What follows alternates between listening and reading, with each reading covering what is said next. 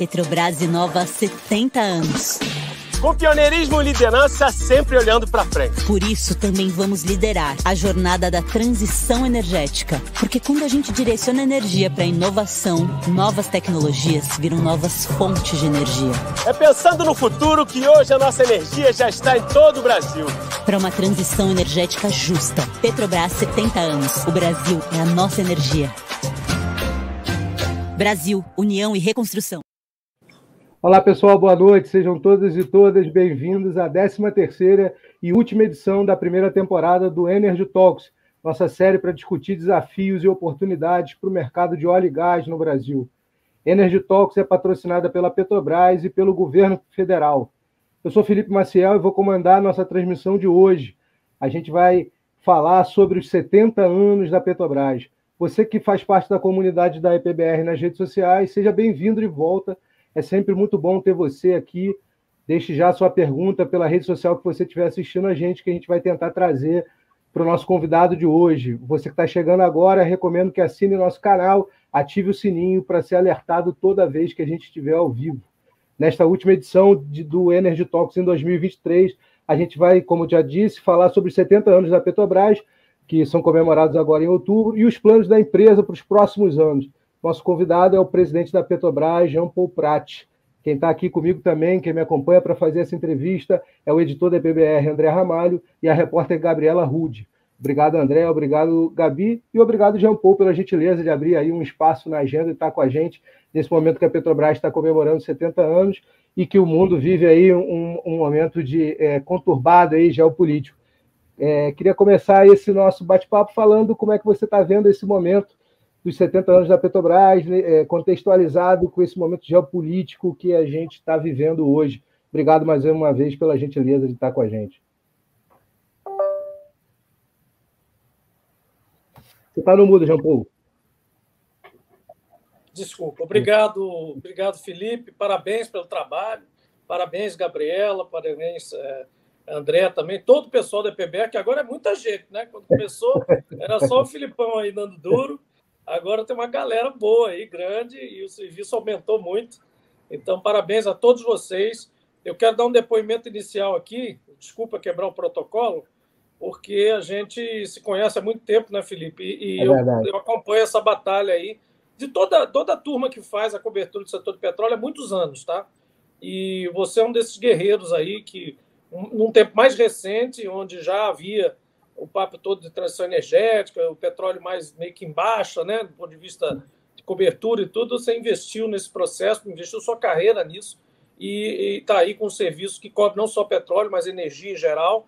Lá em Brasília, passei quatro anos a equipe da PBR sempre cobrindo com todos os parlamentares o trabalho lá de Brasília e, obviamente, também nas áreas operacionais todas do Brasil. Então, assim, muito muito importante esse trabalho, porque a gente tem poucos veículos, são pouquíssimos, e, e poucos sobreviverão, né, e, e, se adaptando a esses tempos de tecnologia nova, digital, tudo isso. Então, um grande prazer estar aqui com você fazendo essa live.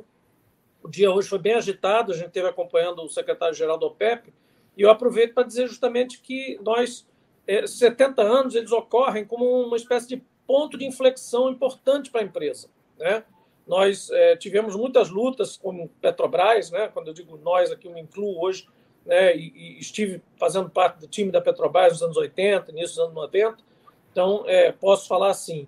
Então, nós enfrentamos muitas dificuldades, muitos desafios, né? e agora temos o maior de todos, que é se transformar em outra empresa, em outra coisa, sendo a mesma empresa, trilhando os mesmos caminhos, né? É, investindo mais no que a gente sabe fazer, e fazendo uma, uma, mais do que uma transição energética, uma metamorfose, né? praticamente uma metamorfose ambulante, né? porque é exatamente se transformar em outra coisa enquanto caminha na mesma trilha e vai se adaptando aos novos tempos. O ambiente em volta está mudando.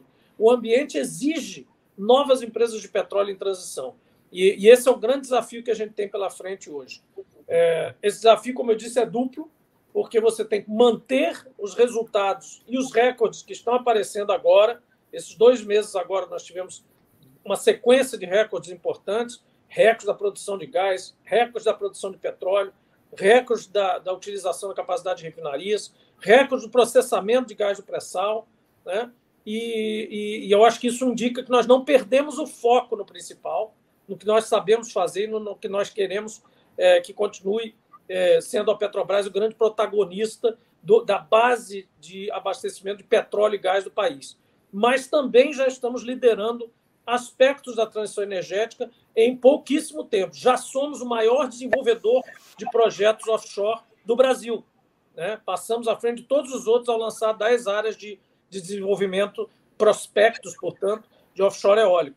É, estamos trabalhando em várias outras fontes e frentes, e principalmente no biorefino, né, onde já temos o coprocessamento com R5 em várias refinarias, sendo implantadas já em duas refinarias nacionais, colocando 5% é, de biocombustível, de bioóleo, né, óleo de origem vegetal na refinaria, diferente do processo de transferificação do biodiesel.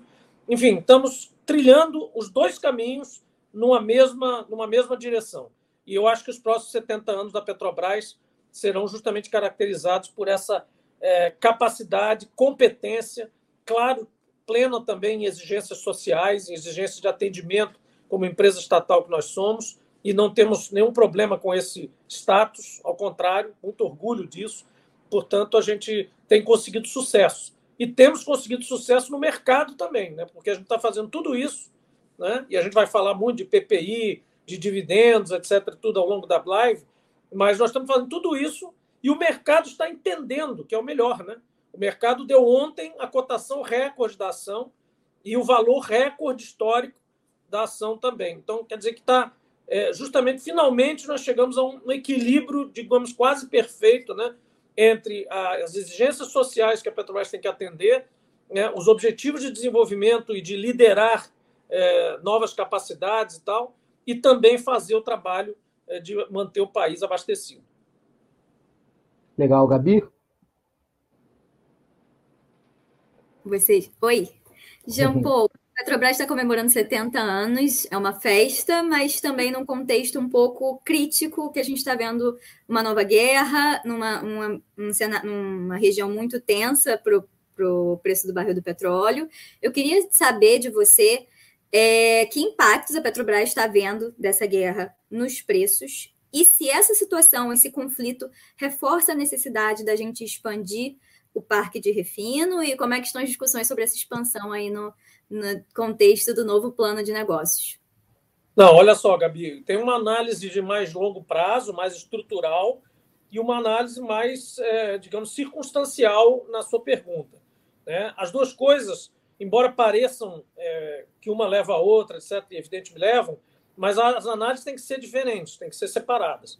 É, os espasmos de alta que existem cada vez que há um conflito importante no mundo, eles ocorrem é, principalmente quando são próximos de áreas de produção ou quando são no, no, no historicamente conflagrado Oriente Médio, eles levam a, a, picos de preço eventuais e que nesse caso, como também na, em alguns casos anteriores, acabaram arrefecendo ao longo da curva. Só que nesse caso aí, não é que isso não influencie no preço, influencia, porque já estava é, é, projetada uma alta. Né? Nós já estávamos num viés de alta consistente, uns patamares cada vez mais ascendentes é, no futuro, no, no, passado próximo. Né? Então, desde agosto, nós fizemos, por exemplo, um, ajuste, agora já estávamos aí é, no limiar aí de fazer mais uma consideração importante em relação ao, aos novos patamares de preço, e com esse conflito, no mínimo, a coisa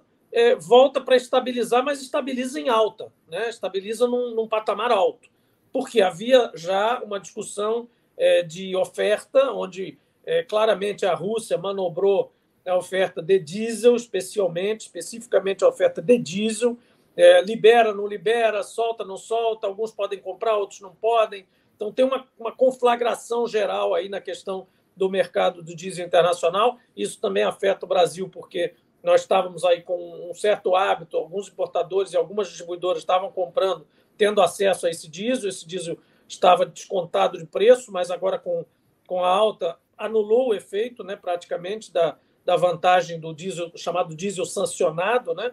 É, e você tem um Brent que também já tinha é, subido, né, de uma certa forma, não só em, por conta do inverno no hemisfério norte, que isso é sazonal, todo ano acontece, dependendo, dependendo das previsões meteorológicas, meteorológicas mais rígidas, pode é, ser um pouco mais agudo, né?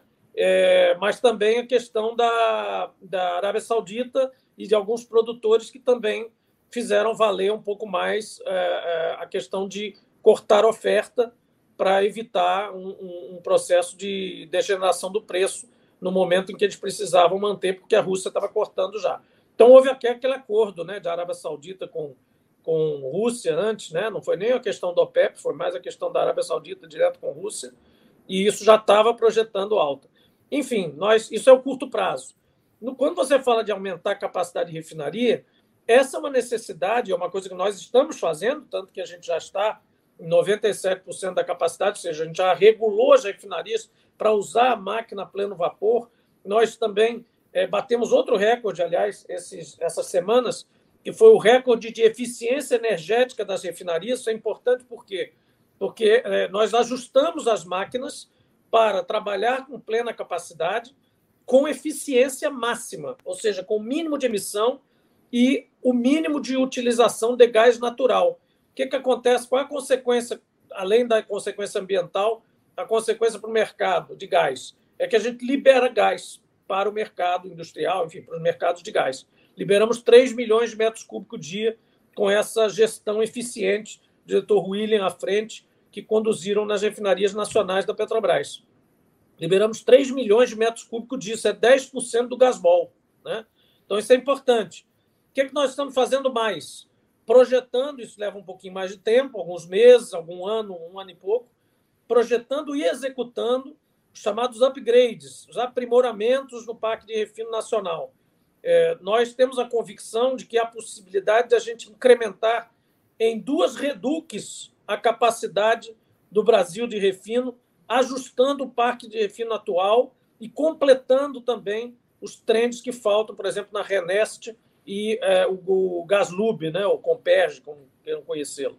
Né? Então, a gente fazendo o que a gente precisa fazer dentro das, do, dos, da, das uh, instalações que já existem da Petrobras, sem comprar um terreno, sem arrendar um terreno, sem começar uma obra nova em outro lugar, nós conseguiríamos é, é, duas, duas reduques a mais. E é, aí vamos observar também ao longo desse tempo o comportamento do próprio mercado de alguns combustíveis, né? que você tem uma, um crescimento, uma aceleração cada vez maior não só de eletromobilidade, que essa demora um pouquinho mais no Brasil, mas você tem os biocombustíveis entrando com força, né? o próprio etanol, agora etanol de milho, o biodiesel e tudo, a gente está acompanhando esses mercados e não só acompanhando, como participando deles. Né? Então a gente precisa também verificar a curva de demanda, né? por exemplo, da gasolina. Né? Provavelmente em 10 ou poucos anos, 10 e tantos anos, nós vamos ter sobra de gasolina no mundo. Então a gente vai ter que, de novo, calibrar nossas refinarias.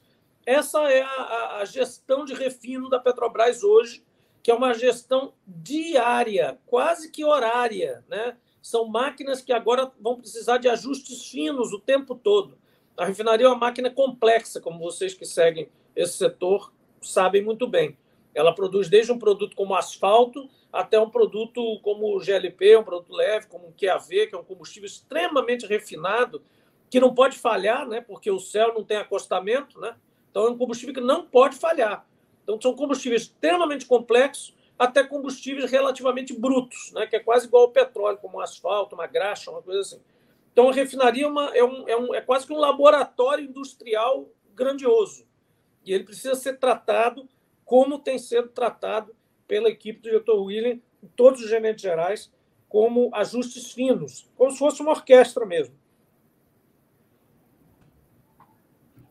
André? Hoje, deixa eu complementar aqui é, dois pontos. Um, quando você citou que a ideia, né, você vê espaço, na verdade, para incrementar a capacidade de refino aí, duas reduques, né, só a partir da, da conclusão do trem 2 de Renest mais né, é, a gestão do parque atual de refino, é, só assumiu o, a Petrobras com, com planejamento já estabelecido né, é, da gestão passada, que previa justamente algumas, é, alguns investimentos em, em, aumento da capacidade no parque, sobretudo do Sudeste. Né?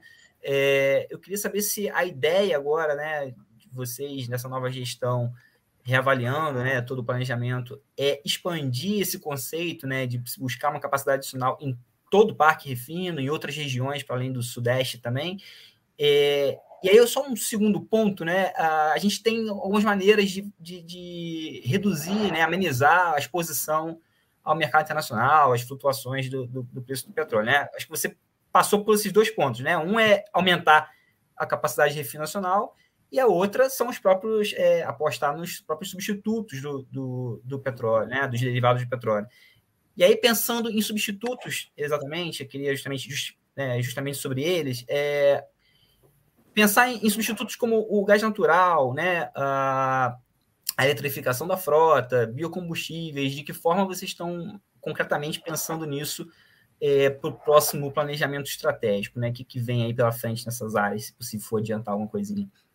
É, André, antes, começando pelo fim, porque a memória aqui está já avançada, eu esquecer logo que eu acho que é assim, o gás natural eu não reputo como um combustível ideal para substituir exatamente é, no mesmo nicho, né, gasolina, diesel, outras coisas, a não ser em casos muito, muito específicos, né, por exemplo, frotas de caminhão de longo curso, né, que você fala de GNC ou GNL, né, com muita tecnologia embarcada e tal, mas tem uma eficiência razoável, locomotivas eventualmente também. Né? É, o gás natural veicular ele tem também nichos, né? tem cidades, lugares onde ele pegou de fato. O Rio de Janeiro é um caso, por exemplo. Né? Então, é, outros lugares ele seria muito difícil de implementar. Né? Você consegue imaginar isso ser implementado, sei lá, em São Luís do Maranhão, se bem que ali já tem até perto tem um pouquinho de gás, mas um lugar que não tem absolutamente gás próximo. Então, para que vai fazer isso? Né? O, o, gás é uma discussão que a gente ainda não equacionou no Brasil. Né? Não é culpa desse, nem do anterior, nem do outro, nem do outro, nem do outro governo. Simplesmente o gás, como sempre foi um coproduto, eu não chamo de subproduto, mas de coproduto do petróleo, para nós, isso é uma realidade inafastável, não tem quem mude isso. Deus fez assim, não tem, não adianta falar outra coisa. Né? Ele foi ele foi, ele surgiu ali, a geologia colocou junto com o petróleo, na maior parte do nosso gás. Ele é gás associado, não é gás não associado. Então, diferente dos Estados Unidos, diferente da, da Sibéria, diferente da Bolívia, diferente de outros lugares do mundo que produzem gás muito barato, em terra, abundantemente e com uma proximidade enorme de mercados, sem tanta necessidade de infraestrutura e muito mais sem ter a necessidade de furar camada de sal de 4 quilômetros e, e vencer 3 quilômetros de lâmina d'água, como o nosso. Então, é, é diferente a nossa realidade. Ela exige que gás natural seja tratado com uma escolha crítica de prioridades. Não tem gás para fazer termoelétrica, indústria, é, fertilizantes, petroquímica e veicular ao mesmo tempo no Brasil todo. Ou alguém vai discordar disso? No Brasil todo. Para pensar. Não tem. Não tem condição. Então, nós temos que é, tratar do gás como, como eu disse, coproduto do petróleo e dos seus derivados, trabalhar ele junto também como combustível de transição, mas, aí vou, vou indo para o outro lado da sua pergunta, é, ah, é entre ampliar a capacidade de refino e os novos combustíveis. Não, nós somos grandes suficientes, capazes suficientes, é, é, é, financiados suficientes para fazer as duas coisas. As duas coisas nós podemos ampliar, como eu disse, de forma muito racional, né, parcimoniosa, é, inteligente, estratégica, o nosso refino atualmente. E aí você dizer, ah, mas então os outros lá de trás falaram de duas refinarias no Nordeste, erraram? Não, era outra realidade, era 20, 30 anos atrás. Agora é, outro, é outra realidade, nós temos que trabalhar com a realidade atual. Nós não estamos disputando aqui entre gestões passadas e, a, e atual, nós estamos complementando gestões estamos seguindo o curso dessa empresa com 70 anos, que vai mais 70, mais 170, mais quantos forem. Então, nós precisamos pensar com a realidade atual. A realidade atual é as máquinas de refino que nós temos, que felizmente não foram todas vendidas, porque se tivesse deixado, tinham vendido oito delas. Né? Venderam só duas aí, duas e meia, né? porque a lá do Rio Grande do Norte também contava, mas já não era considerada refinaria, também no jogo estratégico aí que fizeram na época.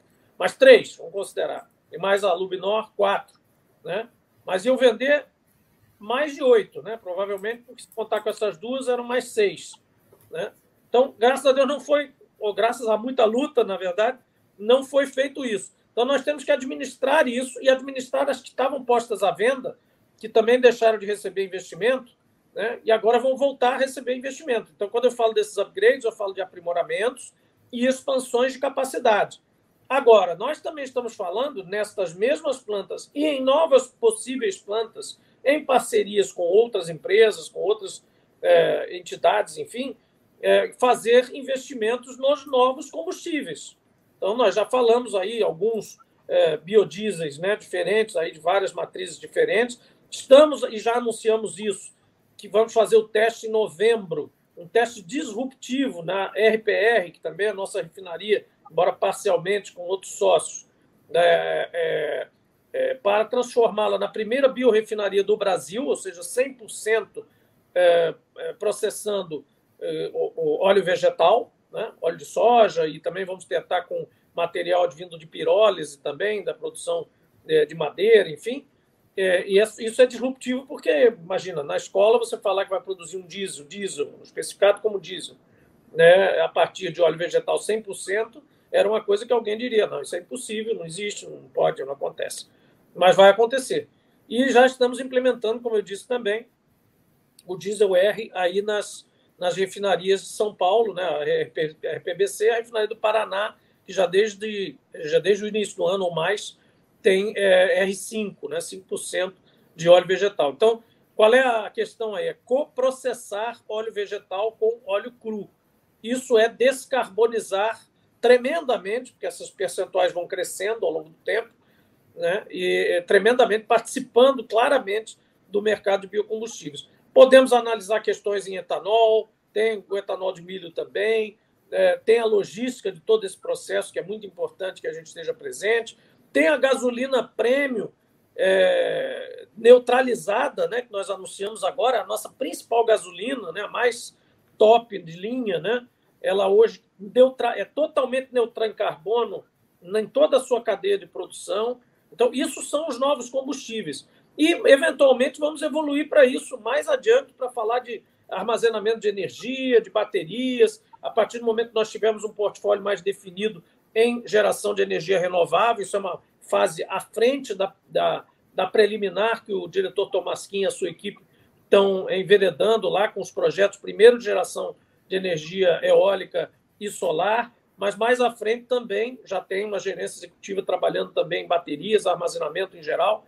E, e nós estamos, enfim, como eu disse, a metamorfose ambulante, fazendo é, todas as áreas sem perder o foco, sem se perder em áreas que sejam completamente diferentes do que a gente já faz, com um paralelismo claro na transição energética, offshore eólico, porque nós somos a offshore company em EIP, coprocessamento de óleo vegetal, porque nós temos o maior parque de refino da América Latina, é, hidrogênio, porque nós temos é, experiência e estrutura em gás natural e a logística é parecida. Enfim, então, é, complementando as coisas, fazendo uma transição inteligente, suave, não traumática. Agora, etanol seria a retomada da produção de etanol ou algo mais na linha do, da comercialização? Não, não, nós, nós não estamos, ainda não estamos é, certos sobre isso. A gente está analisando, olhando é, mercado de etanol ainda, porque já houve uma, uma época em que é, foi investido nisso, né, usinas de etanol, tudo isso, mas isso não está agora por exemplo, na discussão do plano estratégico como uma, como uma coisa na área de produção. Mas a gente tem que olhar porque é um mercado importante. Para o Brasil é muito importante também é, a presença né, no, o, da Petrobras é, nessa área. É, enfim, é um produto que é complementar, como puder ser visto, pode ser até visto como concorrente numa, numa linha do tempo, mas a gente não enxerga assim, até porque ele está misturado na gasolina também, então enfim, faz parte da composição do combustível nacional. Né? E o híbrido ideal, eu mesmo lá como senador, como era muito entusiasta, e ainda sou né, da eletromobilidade, mas a eletromobilidade ajuizada, né, com, com, com como deve ser no Brasil, um país de grandes é, perspectivas de recursos energéticos e, e, que pode usar a terra, né, tanto para alimento quanto para combustível, é, o, o, o, veículo ideal da, do futuro, digamos assim, ou pelo menos o futuro próximo, a meu ver, é o, o híbrido etanol, plug-in etanol com elétrico. Né? Então, aonde você tiver cidades e rede, onde isso aí já puder existir, evidentemente, a gente tem que estar olhando para isso. Né? A gente não pode se ausentar totalmente de um lado ou do outro, a gente vai ter que estar ou na energia ou no etanol. Né? e os, o resto dos combustíveis vai estar presente em outras áreas. É, é bom lembrar sempre, André, que é, é, às vezes as pessoas olham para a transição energética e acham que o gestor de uma empresa grande como a Petrobras, ou até de empresas menores, é, tem que pensar como se fosse um flash. Assim. Amanhã vão acabar todos os carros a diesel, os, os caminhões a diesel e todos os carros a gasolina, e de repente, num estalo de dedos, todos virarão elétricos. Não vai ser assim. Então, alguém vai ter que produzir o que ainda sobra de diesel, gasolina, óleo, que vai usar de petróleo, que vai usar de gás. Esse é um papel, principalmente, de estatais como a Petrobras, mesmo com participação privada. E os sócios privados, eles olham isso, eles sabem disso.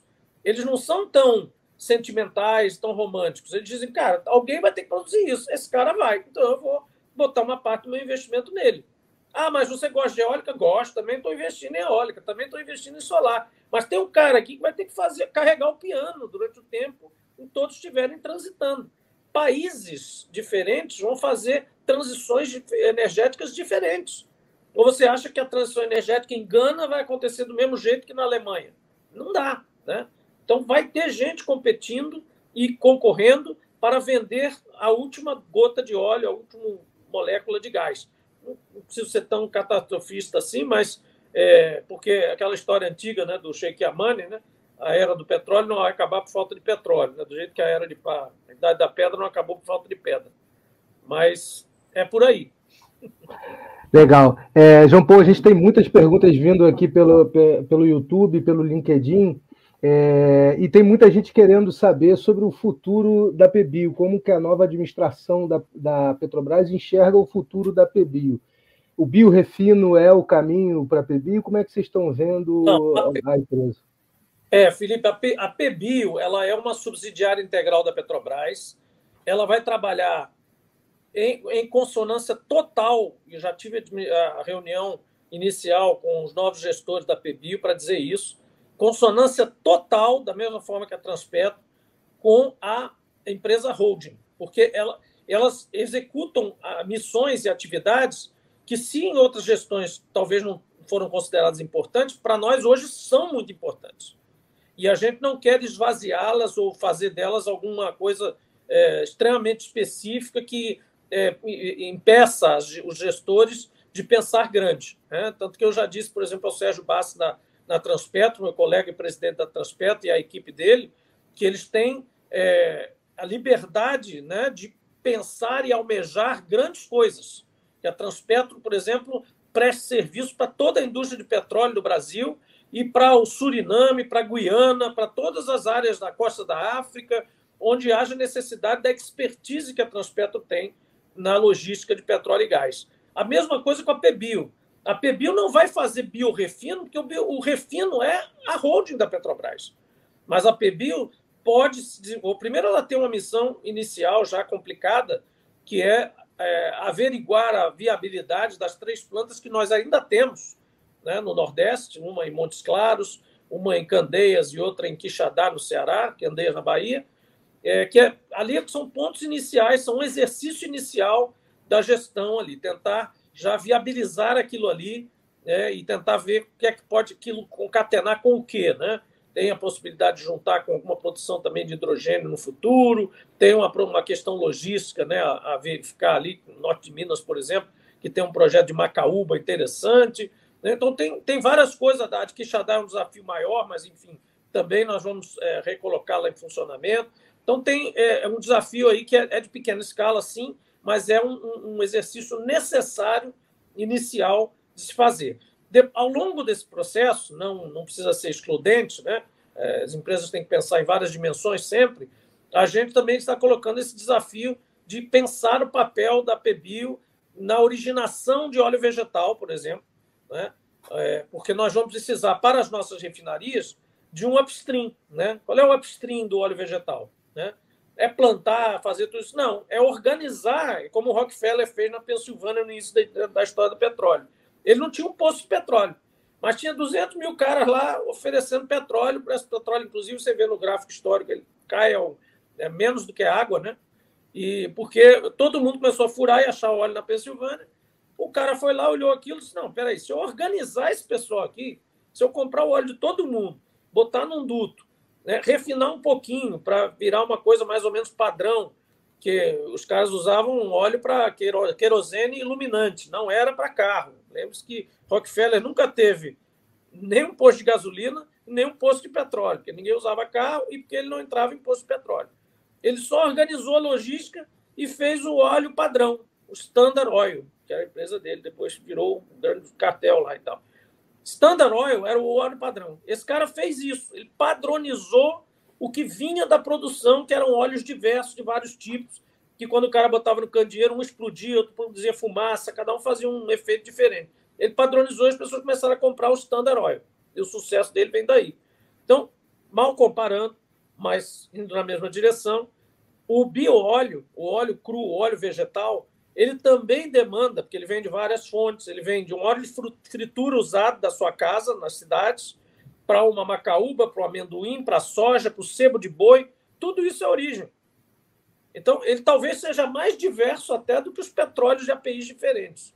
Então, a gente vai ter um desafio aí para uma grande é, consumidora, como a Petrobras pode virar, a partir do aumento dos percentuais que eu falei aqui de consumo de bioóleo nas refinarias, talvez a gente precise da PBio nesse papel também de organizador da cadeia produtiva, garantidor de produtores menores do que os maiores, os maiores vão também estar dirigidos ao mercado do biodiesel, existe todo um mercado estabelecido já aí, nós não queremos absolutamente, não faremos uma concorrência predatória com esses mercados. É bom que se diga isso. Tem alguns produtores de biodiesel ficam com medo. A Petrobras vai comprar óleo vegetal todo, vai começar a fazer diesel que não é transterificado, vai acabar com a gente. Não vai acabar com nada disso.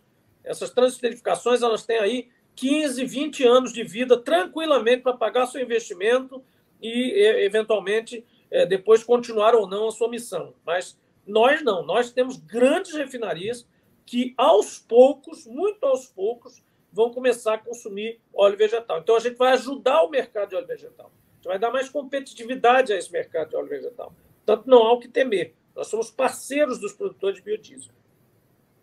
Legal. Gabi? Jean Paul, falando sobre o futuro da Petrobras, é, eu queria te ouvir sobre se essas mudanças geopolíticas que a gente viu nos últimos 15 dias, tanto a guerra no Oriente Médio quanto, por exemplo, o alívio das sanções hoje à Venezuela, vai impactar de alguma forma as discussões sobre os novos projetos em que a Petrobras vai investir no novo plano de negócios. Eu digo tanto do ponto de vista da entrada em eólica e solar e renováveis, que a gente sabe que vocês estão discutindo, quanto também em novas áreas de exploração e produção. Olha, essas duas coisas que você mencionou não tem como não impactar, né? Quer dizer, assim, não, não, não dá para dizer diretamente aonde nem como exatamente em cada projeto e tal. Mas não tem como não impactar. Né? É, o, o, os conflitos ali, o processo todo, como eu disse, eles não estão, inclusive esqueci de mencionar isso, mas já mencionei em outras entrevistas, o conflito israelense com o Hamas e tudo, enquanto ele não se alastrar por outros países, ele tende a não afetar diretamente instalações de produção de escoamento de petróleo importantes para o resto do mundo. Parece meio insensível falar isso, porque a gente está falando de uma guerra, está morrendo gente abessa, tal, mas vamos tentar fazer um exercício né, bem assim, tipo, estamos falando aqui de petróleo e gás, né? Então, assim, não faz muita diferença do ponto de vista operacional, mas faz diferença em função do que gera de especulação. Então, também dizer que não faz efeito nenhum não é correto há um efeito, mas é um efeito que tem que ser observado.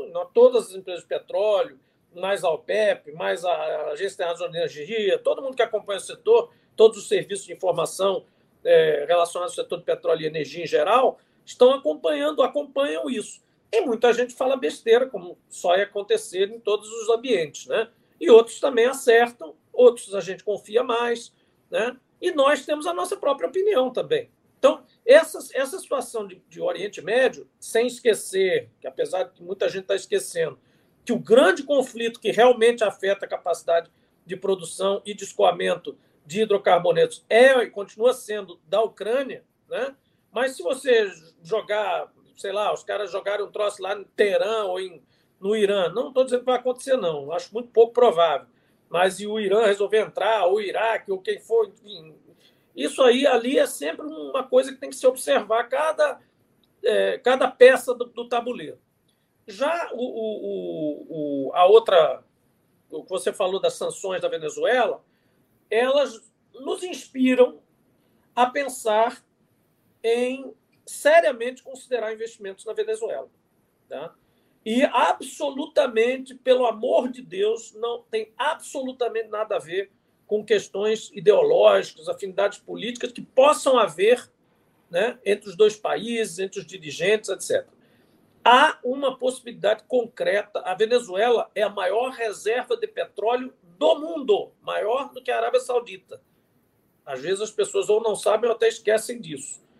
E eles estão muito, mas muito precisados, muito necessitados de investimentos lá. E o governo, os governos que se sucederam, inclusive de Chaves e Maduro, a sequência, é, eles tiveram, de fato, por várias outras razões, não tem a ver necessariamente com, com a gestão da, da PDVSA, mas também tem, é, tiveram reveses né, nessa situação, na parte operacional. De novo, estou tirando da sala aqui considerações do ponto de vista político, humanitário, etc. Estou falando aqui de, do, do setor mesmo em si. As instalações, a indústria do petróleo, a cadeia produtiva sofreu deteriorações muito sérias e é necessário uma, uma renovação daquele processo todo, porque a Venezuela é um desses países que eu mencionei aqui, uma das estatais é a PDVSA, que tem condições certamente de ser uma das últimas produtoras de petróleo da era do petróleo. Então, se ele ficar muito atrasado na atualização tecnológica, operacional, logística de toda aquela reserva de petróleo, ele vai perder o trem da história.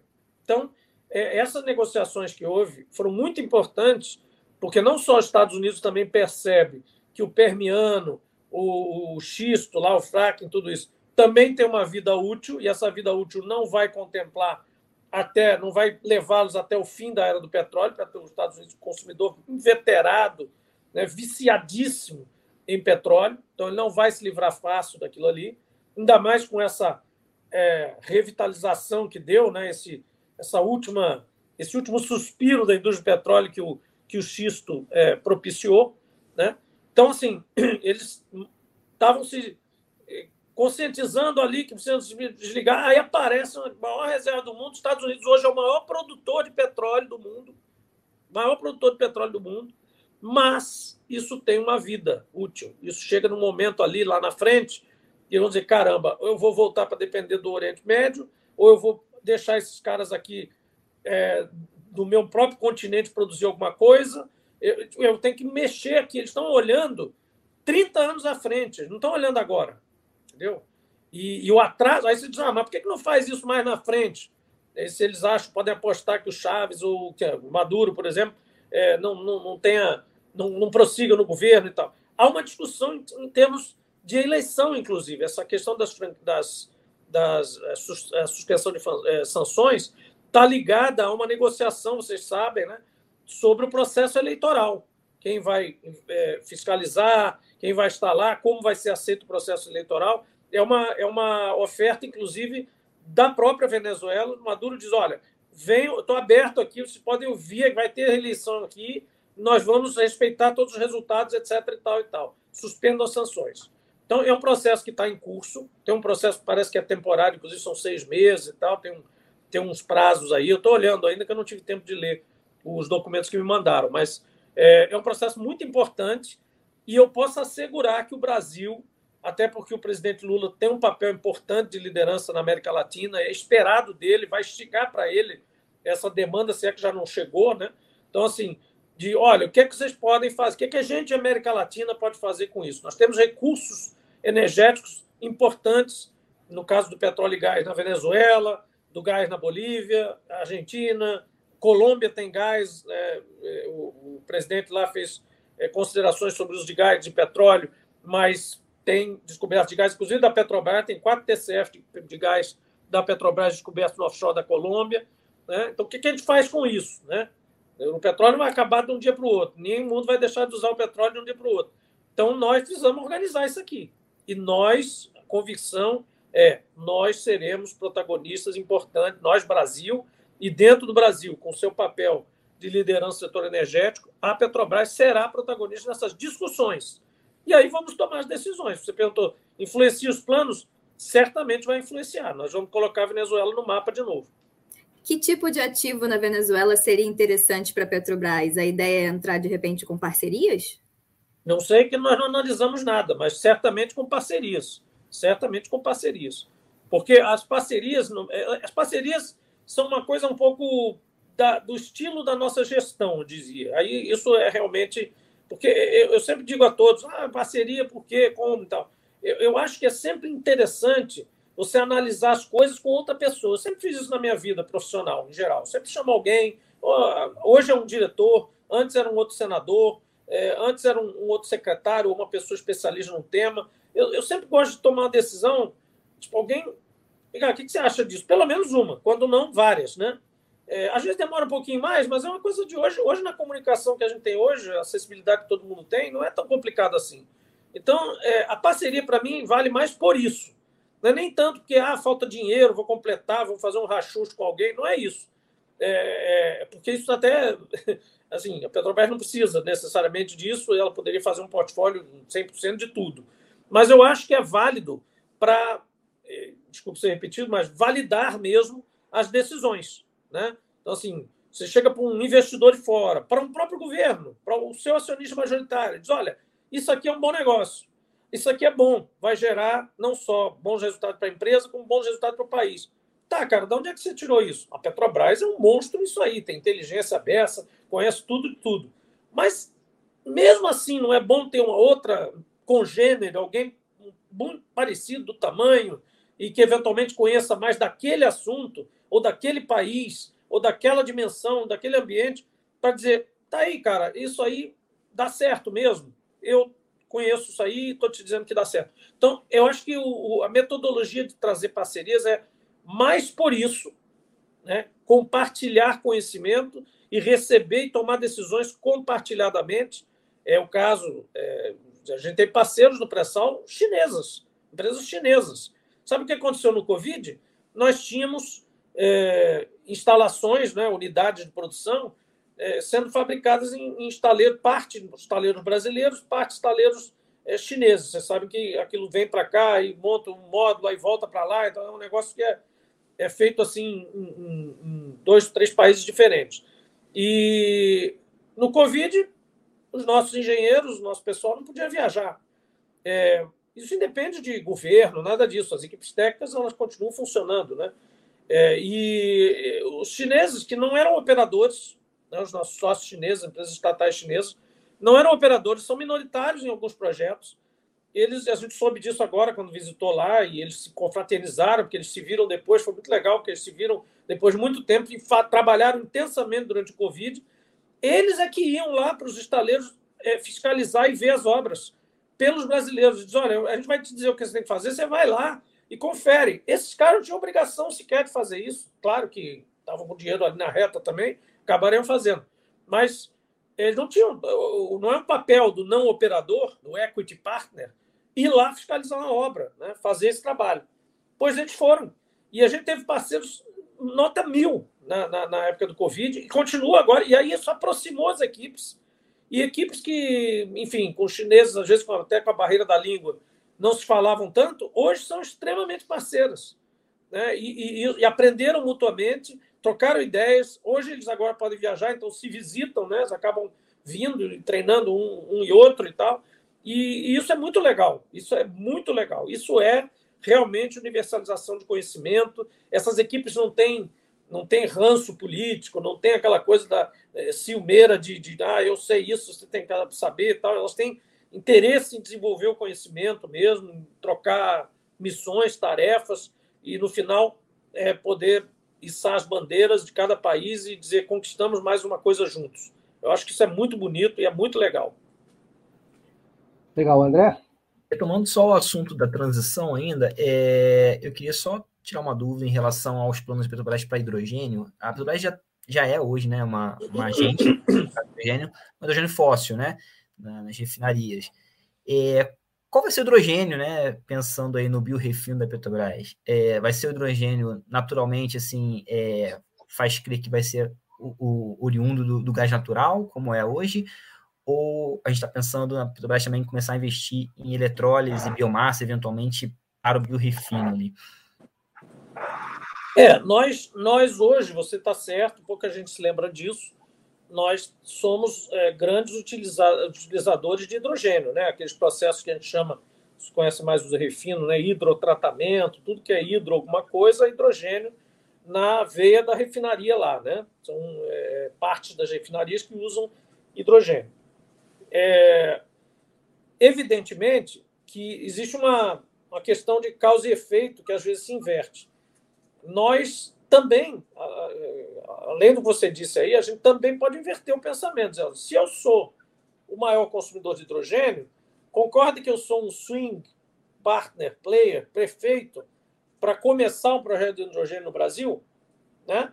Se eu tenho massa crítica, porque uma das questões sobre hidrogênio, muita gente é cética em relação ao hidrogênio, porque diz assim, pô, não tem ninguém nem fazendo nem consumindo. esse hidrogênio que vocês estão falando aí, esse do no hidrogênio verde, tal. Onde é qual é a referência do contrato? Qual é o preço do hidrogênio verde? Muita gente diz isso. Até existem referências e tal, não vem o caso agora aqui, mas é, existem contratos aí que já foram feitos, eventualmente, tem outros aí aparecendo. Isso, vai, isso é um começo do processo. É como os megawatts de energia eólica no passado. Você tinha desde o moinho de vento até o barco à vela, é, era um spam gigantesco de preço de usar utilização do vento. Aos poucos a coisa vai canalizando, os produtos vão se padronizando e você vai começando a ter mercados diferentes para o hidrogênio e nós vamos ter preços diferentes para hidrogênio azul, rosa, cinza, enfim, todos esses. Nós, quando, quando eu fiz o projeto de lei da, do marco regulatório do hidrogênio, a gente é, evitou, inclusive, a questão das cores, a aquarela de cores do hidrogênio. A gente baseou só em dois, duas referências. Ou é hidrogênio vindo de fonte renovável, ou hidrogênio de fonte não renovável. Bastava isso. Porque a aquarela de cores, quando a gente fala de hidrogênio verde, por exemplo, em alguns países, em algumas áreas do globo, o verde é considerado apenas aquele que vem da eletrólise. E já há outros processos de aproveitamento de recursos naturais, renováveis, que não usam eletrólise e que deveriam ser considerados hidrogênio verde, mas por conta da possessividade de patentes e todo aí tem os interesses todos por trás, não é considerado hidrogênio verde. Então a gente falou, ó, vamos entrar nessa briga aí, porque é uma briga global, internacional, que ainda vai se dar. Você vai ver que essa briga ainda vai rolar aí mais à frente, o que é um, o que é outro, por conta da rota tecnológica, não só pelo caráter renovável. Vamos chamar de renovável e não renovável. Pronto. É, qual que a gente vai querer? Ora, se a gente é um grande produtor de gás natural, obviamente a gente não vai descartar essa possibilidade. E mais, isso já é, já significa descarbonização, porque quando você está em transição energética, quanto menos você emite, quanto menos produto carbonizado você usa, ou quanto mais descarbonizado é o seu produto carbono derivado, melhor. Nós já hoje nos, é, é, é nos perfilamos entre a, os petróleos mais descarbonizados do globo. Né? Por isso que eu sempre dizia que margem equatorial, se não produzir, alguém vai produzir em outro lugar com muito mais carbono. Porque a gente, a gente tem esse, esse histórico, né? esse track record, né? que é de operar com baixo carbono. Né? Mas voltando. Então, hidrogênio nosso vai ser um hidrogênio que é, estiver ao nosso alcance, mas tendendo ao renovável. Tendendo ao renovável, que não quer dizer que a gente vá só no renovável logo de cara. Agora, ah, mas você vai querer entrar num offshore eólico é, importante. Uma das áreas, das 17 áreas aí que estão em análise, 10 sozinho, 7 com Equinor, pode derivar, pode estar próximo aí de um local que está analisando e tal, não vou dizer exatamente o que, mas, enfim, é uma configuração típica de um projeto de geração de energia eólica dedicado a uma planta de hidrogênio para uma exportação ou até para mercado doméstico e exportação. Ué, ótimo, vai ser hidrogênio verde, nesse caso. Ah, mas tem outra área que é aqui na Bacia de Campos, que tem o gás natural também e é um backup do outro. Tá bom, então vai ser uma planta com hidrogênio, parte gás, parte verde. Entendeu? Então, isso vai ser definido à medida que os projetos vão aparecendo e sendo analisados. Ah, o certo é que é um norte. O norte é, em 30 anos, 40 anos, nós queremos ter projetos de hidrogênio verde se essa rota tecnológica for realmente consolidada no mundo. Porque ainda pode acontecer um troço completamente diferente. Vem outro troço pela frente aí acaba o negócio de hidrogênio. Então a gente tem que ir. Por isso que a gente tem que ir com muita parcimônia, com muita calma nesses processos. Tem que ir pisando, pisando devagar, mas conscientemente. Legal. Jean Paul, eu queria.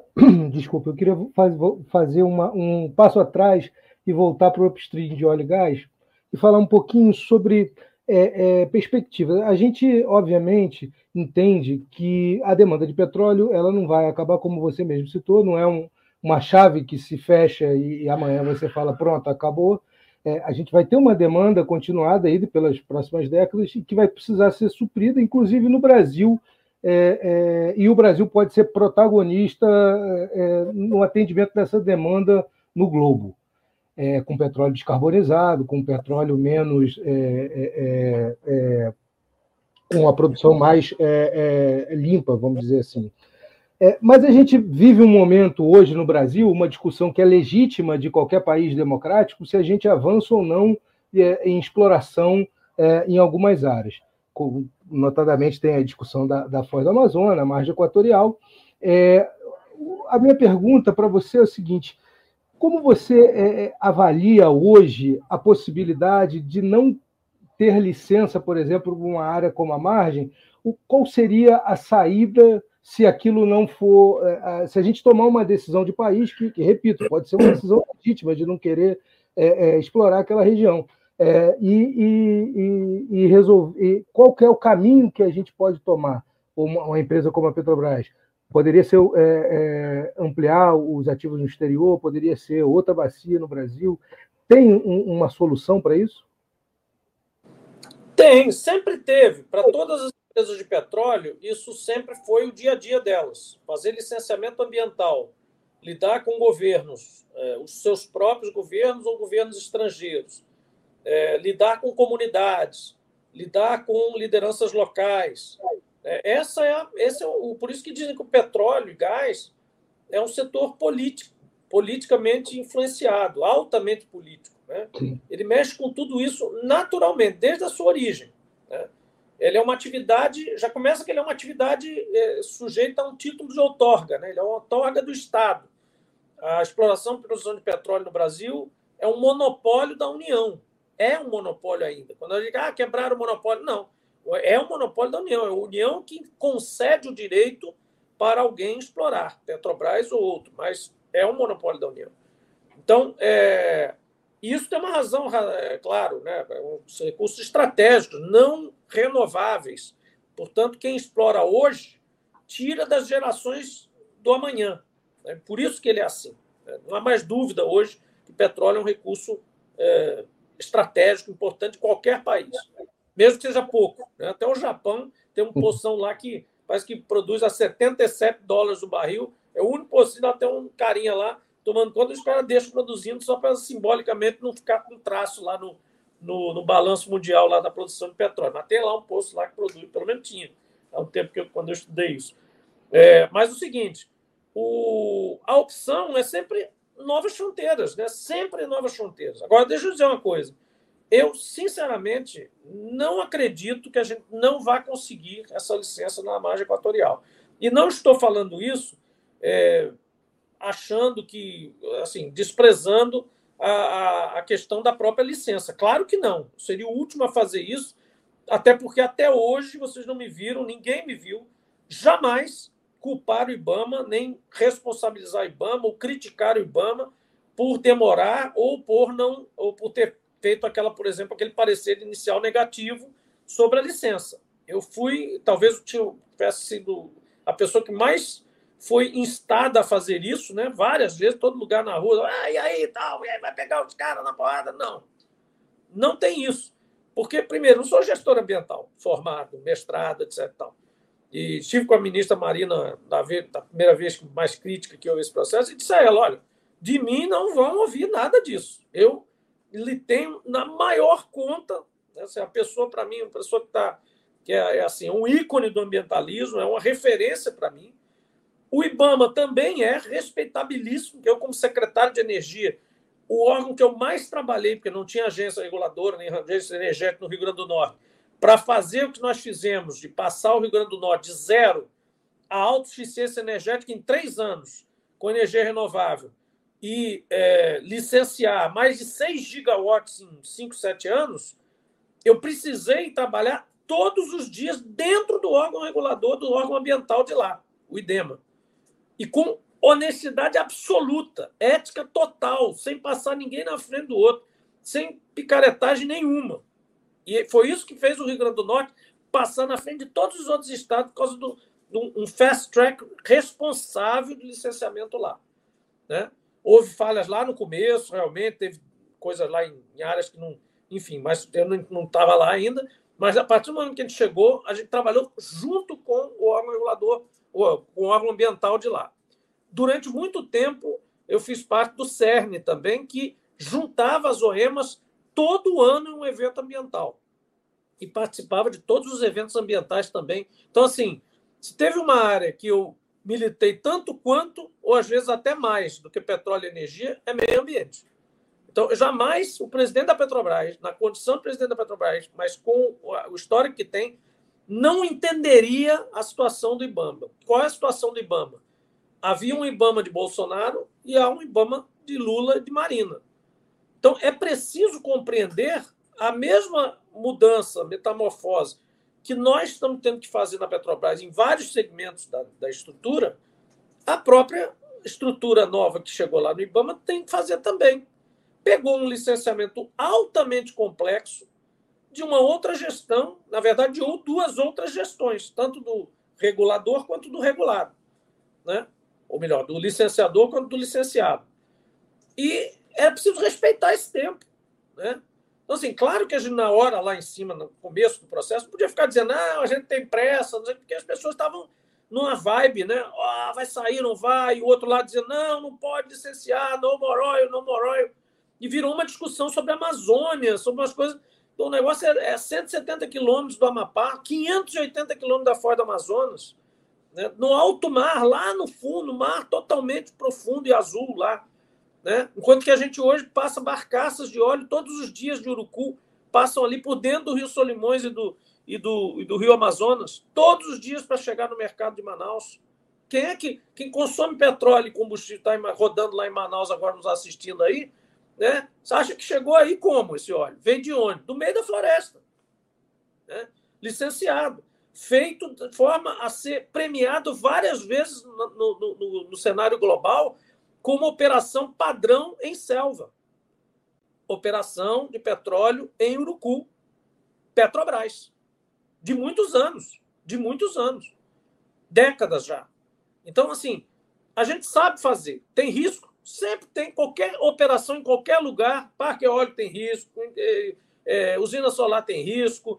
Hidrelétrica tem risco. Toda qualquer intervenção no ambiente para gerar energia mais renovável, o que seja, tem risco.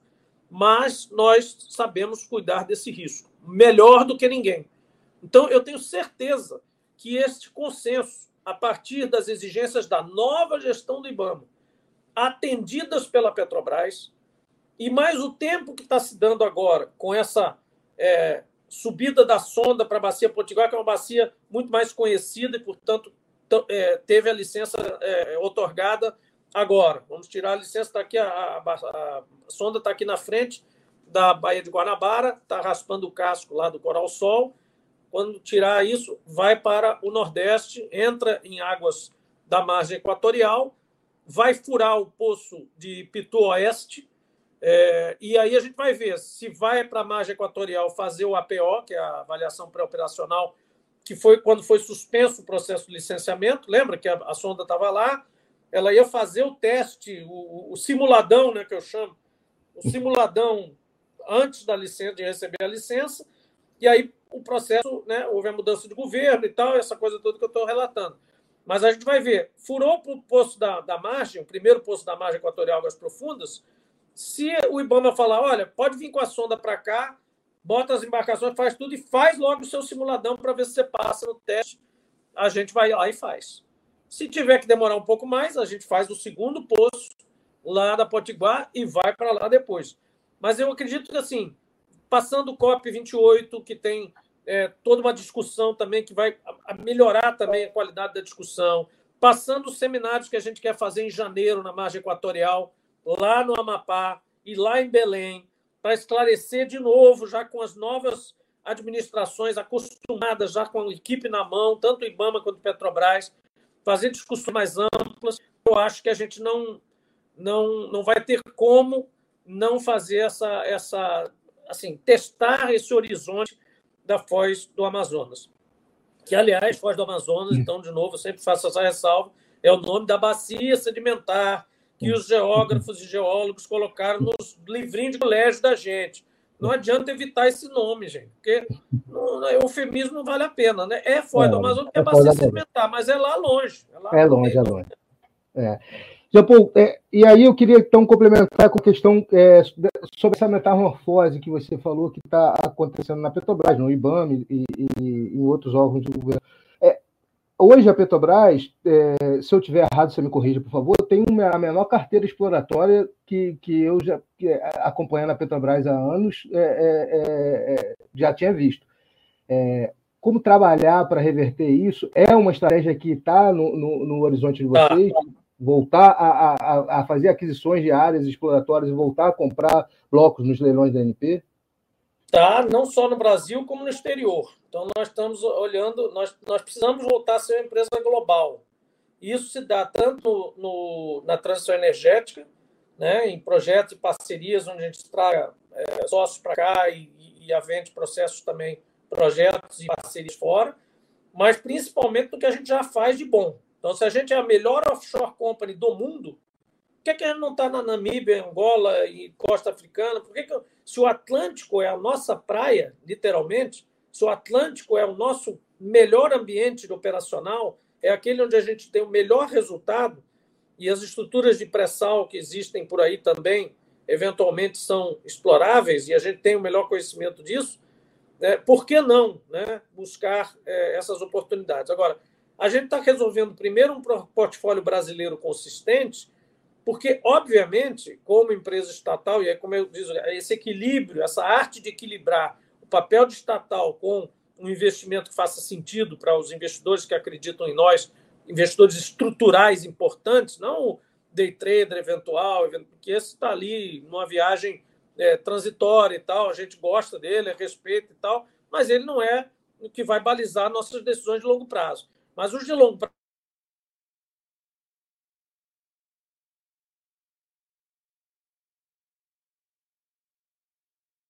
Você tem que usar o que você sabe fazer com, com o papel estatal. Oi, voltou? O equilíbrio com o papel estatal se dá no seguinte: ah, eu vou primeiro para fora pagar royalties para o governo ou vou para cá enquanto eu tenho oportunidades ainda aqui que vão pagar royalties para o Brasil e gerar empregos no Brasil mais diretamente.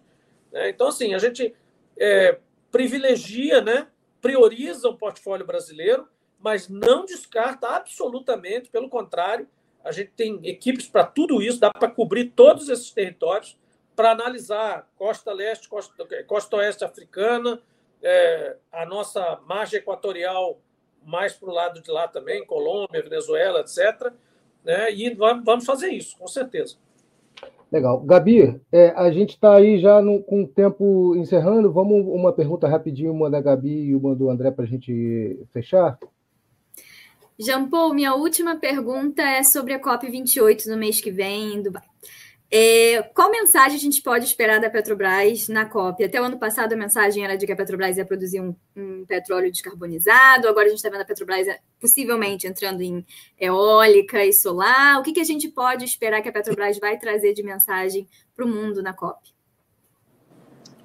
É, a, a mensagem, inclusive a visita do secretário-geral do OPEP, é decorrente uma palestra que nós fizemos lá no no encontro anual dos ministros dos países produtores e exportadores de petróleo, lá na OPEP, em Viena, esse ano, é, e que também eu tive oportunidade, é, essa mensagem, de transmitir ao presidente da COP 28, que é, que é o, o Dr. Sultan Al-Jabar, que é o, a pessoa que também preside a, a ADNOC, né, a empresa estatal de petróleo de, de Abu Dhabi, é de que nós precisamos nos juntar, produtores de petróleo é, de alta tecnologia, de desenvolvimento e que, que são responsáveis por, é, pela soberania dos seus países, pelo desenvolvimento nacional de cada, cada um dos seus países, para é, contribuir com a transição energética e, mais do que contribuir, liderar a transição energética. É, a mensagem é: não há transição energética sem as empresas estatais de petróleo participarem como protagonistas elas têm capacidade financeira, operacional, logística, capilaridade né, conhecimento dos seus países mais do que qualquer outra. Então, se elas ficarem sentadas esperando ser as últimas produtoras de petróleo do mundo, a transição energética dos países delas serão penaliz será penalizada. Então, esse é o nosso papel. É o papel, inclusive, que o presidente Lula falou na, na, na campanha e nos recomendou quando deu lá algumas diretrizes básicas aí que a gente vem implementando. E ele tem todo o direito de fazer isso. Antes que digam, ah, está mandando a Petrobras. Não, não é isso. São diretrizes de plano de governo colocadas, submetidas à população através de uma votação democrática, onde ele venceu a eleição. Se é por mais, se é por menos, venceu a eleição. Nós estamos lá para implementar um plano de governo também, além de gerir a empresa de forma responsável. Essa é a arte da coisa, essa é a missão que nós temos, que eu achava, inclusive, que era mais difícil mas não é tão, tão difícil quanto parece, não. A gente está conseguindo fazer isso. Não é só o Jean Paul, não. São os diretores, são os gerentes, são os petroleiros e petroleiras, que eu digo que estão no poder hoje, porque estão, eles são ouvidos né, o tempo todo. A gente está administrando a empresa, de fato, como uma empresa democrática, mas muito responsável. E ela vai levar essa mensagem lá também. A transição energética tem que ser justa e inclusiva. Se ela for para criar mais diferenças mais obstáculos para as pessoas pobres chegarem a um nível de qualidade de vida mínimo nos seus países de origem, se for para criar mais país rico cheio de pobre, não adianta. Não adianta. Porque isso o petróleo já fez. E fez em alguns países sem fazer em outros. Quer dizer, depende realmente de como se gere essa questão. Mas se você for criar numa nova transição, num novo ciclo energético, a mesma coisa, né? como por exemplo na questão digital também isso acontece, você começar a criar um abismo gigantesco entre a escola pública e a escola privada, porque um tem acesso a determinados recursos de digitalização e, e, e até acesso de sinal, mero sinal da internet, e o outro não tem, imagina o fosso que se abre nisso. Se já é grande hoje, um custo giz, imagina como é que vai ficar com equipamentos completamente diferentes. Então, a mesma coisa acontece com a energia. André? Eu vou aproveitar minha oportunidade aqui de encerrar é, rematando o Jean é, com duas perguntas relacionadas a, a, assuntos já tratados. É sobre recomposição de portfólio ainda. É, um, Petrobras pode voltar a investir em terra e bacias maduras, né, onde ela já, já atuou fortemente, ou, ou se a, o foco é novas fronteiras. E dois, toda essa recomposição de portfólio global, é, queria que você desse um parecer para a gente, assim, que, qual o ganho do ponto de vista estratégico a Petrobras voltar né, a investir é, internacionalmente, entrar, por exemplo, na Venezuela, como você citou, na costa oeste africana? Bom, começando de novo de trás para frente. É, o ganho desse portfólio internacional é, primeiro, voltar a ter experiência e presença internacional, isso já é um ganho por si só.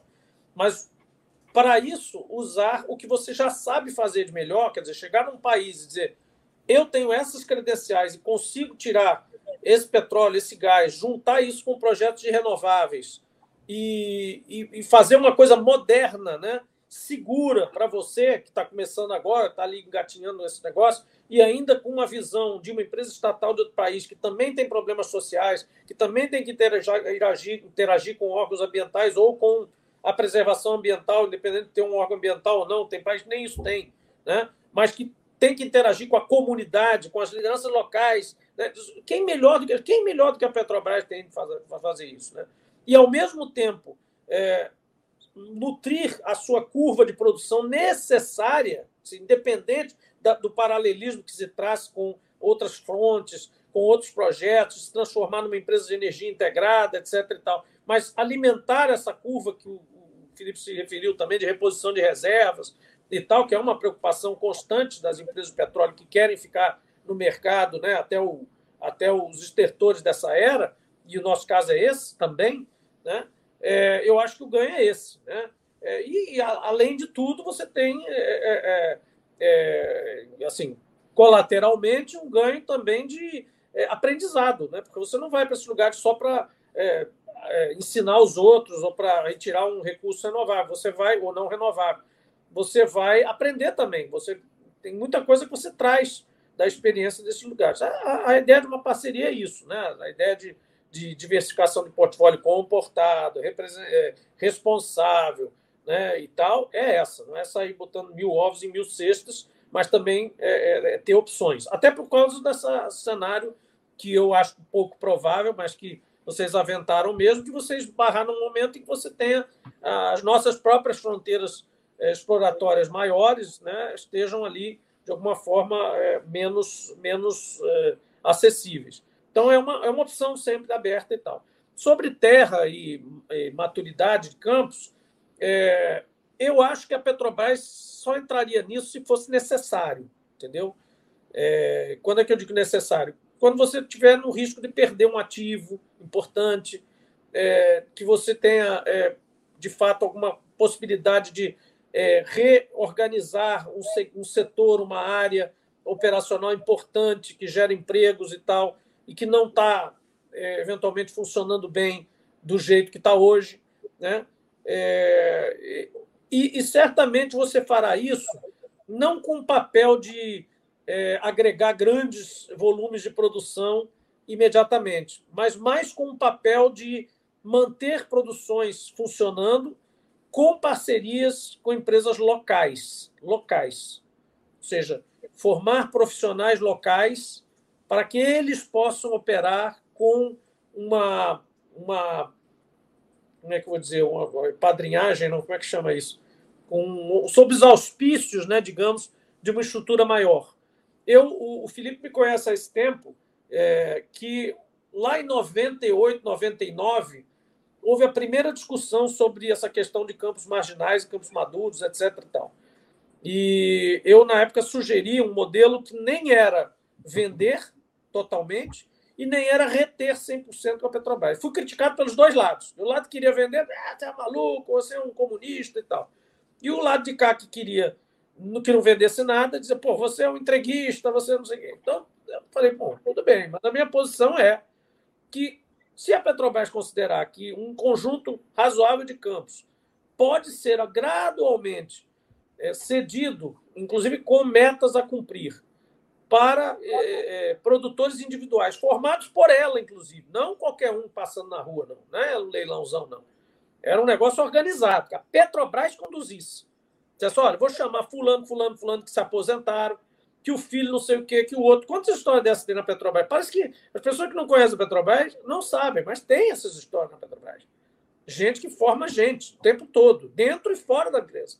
Então, se induzisse um processo correto, você teria empresas de petroleiros e petroleiras, aposentados e já novos, né, é, formados nesses campos. Estou é, falando desde 98 para cá, né, quer dizer, dava tempo de ter uma geração inteira já disso. Né? Ao invés de fazer esses, esses, essas tentativas erráticas que a gente fez. Primeiro, de vender para estrangeiro, que quando vinha para cá, você lembra, o cara não bebia nem água mineral lá em Sergipe ou no Rio Grande do Norte, o cara tinha medo de beber água mineral, não falava português, tinha que contratar carro blindado, o custo que o cara dizia que era menor do que a Petrobras ia lá para os píncaros. Então não adiantava nada, saíram todos, praticamente. Né? Lembra da primeira fase disso? Aí a segunda fase eram ah, eram empreiteiras que tinham um contrato com a Petrobras, é, né, o Galvão, Dário Gutierrez, esse pessoal todo tinha obra. Não, esses caras vão entrar porque eles entendem de posto, são brasileiros, vai dar certo. Aí, segundo ciclo. Aí eles barraram. Eu sei que eu estou dizendo para você que eu conheço esse negócio, dá para escrever um livro, tá? Segundo ciclo, essa turma. O que, que deu errado aí? Porra, temos que negociar preço com a Petrobras. Quem que vai lá? Você tem contrato de quê? Ah, eu tenho contrato com uma plataforma bilionária. E você? Ah, eu tenho um não sei o que e tal. E você? Não, quem vai peitar a bichona? Ninguém. Pronto. Aí, ah, o preço é, o preço é ruim. Petrobras é tudo no preço. Saíram também. Aí veio a fase do oba-oba. Ah, vamos ter um posto de petróleo. Quem quer ter, ser um texano? Bota um chapéu aí, vem aqui arrematar. NP, lá, vende com petróleo. Aí o cara descobriu petróleo com água. Os geólogos sabiam o que estavam fazendo era um ex-Petrobras lá, não vou contar o, o, lugar nem a empresa, mas os caras ligaram para o cara, o dono da empresa, e ei, saiu petróleo aqui com água, disse, quanto é que deu petróleo, quanto é que deu de água? O cara disse, deu um barril de petróleo para cada 10 de água. Aí o cara, porra, vocês estão aí para descobrir água? E essa água presta? Disse, não, essa água é podre, não dá para usar. Porra, então tá todo mundo demitido. Pô, os caras foram demitidos porque acharam óleo. Bom, enfim, acabou o ciclo dos neófitos também. Então, assim, ficou, ficou aí três ou quatro empresas que resistiram bravamente, aí que estão trabalhando também no mercado de ações, também uma coisa bem, um pouco ainda, no, o mercado brasileiro é muito incipiente, ainda teve o trauma da, do, do Ike Batista no meio para atrapalhar a jornada desse pessoal. E eu acho que esse pessoal é muito valente, entendeu? Então eu acho que assim, a Petrobras está nessa, tá nessa, nessa, nesse compasso ali de observação e espera. Acho que tem um papel para ela, eventualmente, de entrar onde for preciso, mas não é uma coisa que a gente tenha como alvo. Legal. Jean Paul, tem, ficaram diversas perguntas aí no, no YouTube, tem muita gente reclamando de, que a gente não, não não não está fazendo as perguntas que. Não, é... pessoal do, do YouTube, não é culpa deles, não. Eu que falo demais, eu falo para caramba aqui, vocês ficam agoniados aí tentando perguntar, não é isso, não. É, tem muita gente querendo saber de concurso, se tem é, previ, a previsão de novos concursos, chamada de novos técnicos que já estão aprovados. Fala então... os assuntos aí só para o pessoal dizer que você falou, pô. Concurso a gente está tá ligando, gradualmente a gente está chamando os cadastros de reserva, vamos fazer concurso quando for, mas tem que ter tempo, pessoal, tem que ter compreensão de que nós estamos ainda mapeando muitas coisas, tá? Então, é, e outra coisa, tem muito contrato de serviço que ainda existe, as pessoas também estão lá, né? Então, enfim, a gente tem que ter equilíbrio aí nas coisas, mas vai rolar. A visão já é outra, é diferente. Ah, tem, é, tem é, gente perguntando sobre a entrada da, da, Petrobras no mercado de, de baterias. O Décio Maia perguntou isso. Se a Petrobras Sim, já falei que tem um gerente, tem uma gerente estudando isso, sempre estudando isso. Não é assim prioridade zero agora, nesse momento, estamos fazendo outras análises também, mas tem uma turma lá, solta lá, pensando e olhando isso. Tem, tem turma olhando isso. Ah, legal. A nossa colega Denise Luna também me deixou uma pergunta aqui sobre reajuste, se o reajuste de combustíveis pode Não, não, ser... Denise não pode perguntar, não, que ela está é, concorrente, não pode está tá vetada, Denise. Legal. É, é, sobre ela. É, é, bom, tem diversas perguntas. Eu me comprometo aqui a passar as perguntas que o Jean Paul não conseguiu responder, é, passar para a assessoria e depois a gente coloca as, as, as respostas aqui no, no link para cada uma das perguntas. Tem muita pergunta. Não, faz o seguinte, Felipe. A hum. gente fica compromisso aqui, cara. Daqui para o final do ano a gente faz mais uma aí, uma rodada a mais. A gente está tá, tá Está em casa então, tá. aqui, pode ficar tranquilo. Então tá feito o compromisso.